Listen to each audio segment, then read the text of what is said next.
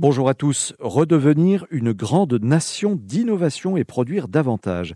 Le président de la République Emmanuel Macron a dévoilé mardi 12 octobre un plan d'investissement de 30 milliards d'euros pour gagner ce que le chef de l'État a appelé la bataille de l'indépendance d'ici la fin de la décennie. L'objectif, c'est de permettre à l'économie française de s'imposer dans un monde d'après-crise soumis à des modifications rapides et violentes.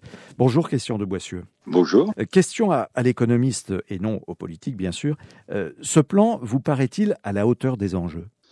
En tout cas, ce plan va dans la bonne direction. Alors les enjeux, ce sont des enjeux qui ont été posés en particulier à la lumière du Covid, c'est-à-dire euh, tous les débats sur la réindustrialisation de la France euh, et débat parfois maladroit également sur les relocalisations.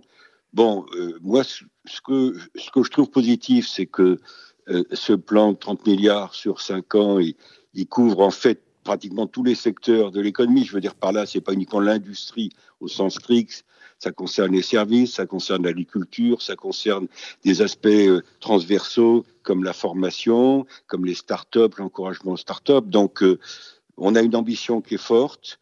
Euh, alors, on va discuter éventuellement de, la gouvernance parce que j'ai pas bien compris comment tout ça s'articule avec euh, le plan de relance déjà mis en œuvre de 100 milliards, euh, les, projets d'investissement d'avenir. J'en parle parce que moi, j'étais membre de la commission Juppé-Rocard qui avait lancé le grand emprunt en 2009-2010. Comment tout ça s'articule et comment tout ça va être mis en œuvre et comment tout ça va s'articuler avec des initiatives européennes.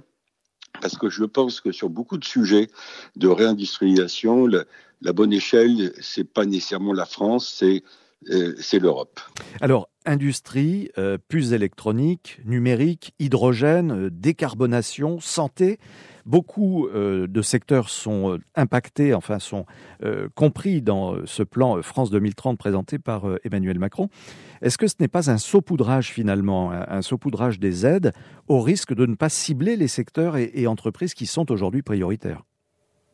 Écoutez, il y, avait un équilibre difficile à trouver entre la concentration et, la diversification. Vous vous souvenez qu'il y a longtemps, on avait des plans euh, ambitieux qui concernaient un secteur donné, le plan calcul, par exemple, qui a été en France pas une franche réussite.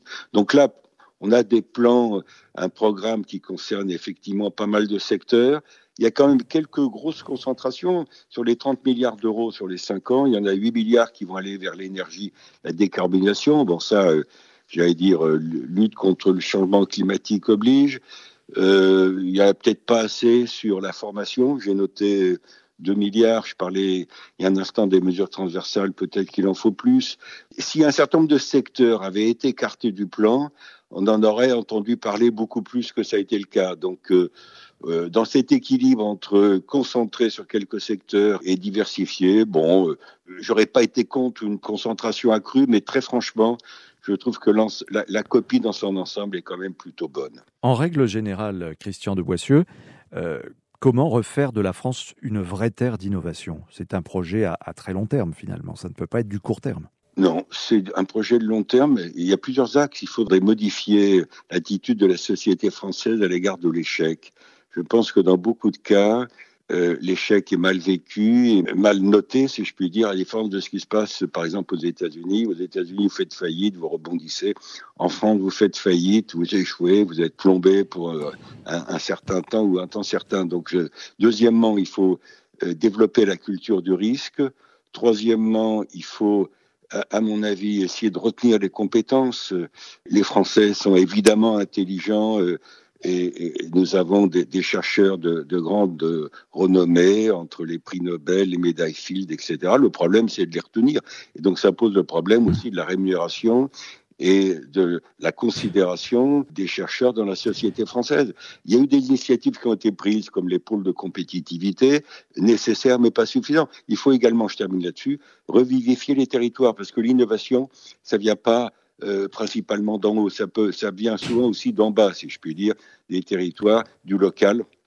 Donc là, c'est un, sujet d'articulation entre les niveaux européens, national et local. Si on revient sur euh, le plan France 2030, présenté donc récemment par le président de la République, montant 30 milliards d'euros. Où est-ce qu'on va trouver ces 30 milliards? Sachant qu'aucune ligne budgétaire à ce sujet n'est prévue dans le projet de loi de finances 2022 qui vient d'être présenté à l'Assemblée nationale.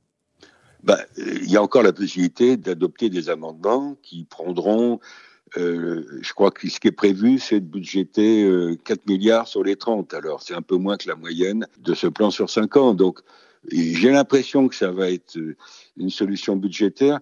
Euh, sur le papier, euh, ayant été membre de la commission Juppé-Rocard, moi j'aurais préféré une formule d'emprunt, parce que là on, on, on finance l'avenir, et financer l'avenir par, par des emprunts, par un emprunt d'État, c'est pas absurde. J'ai bien compris pourquoi l'État résiste à l'emprunt, c'est que nous sommes dans un contexte où les taux sont proches de zéro, et donc émettre un emprunt d'État qui va rémunérer les, les épargnants à 0%, c'est pas très sexy.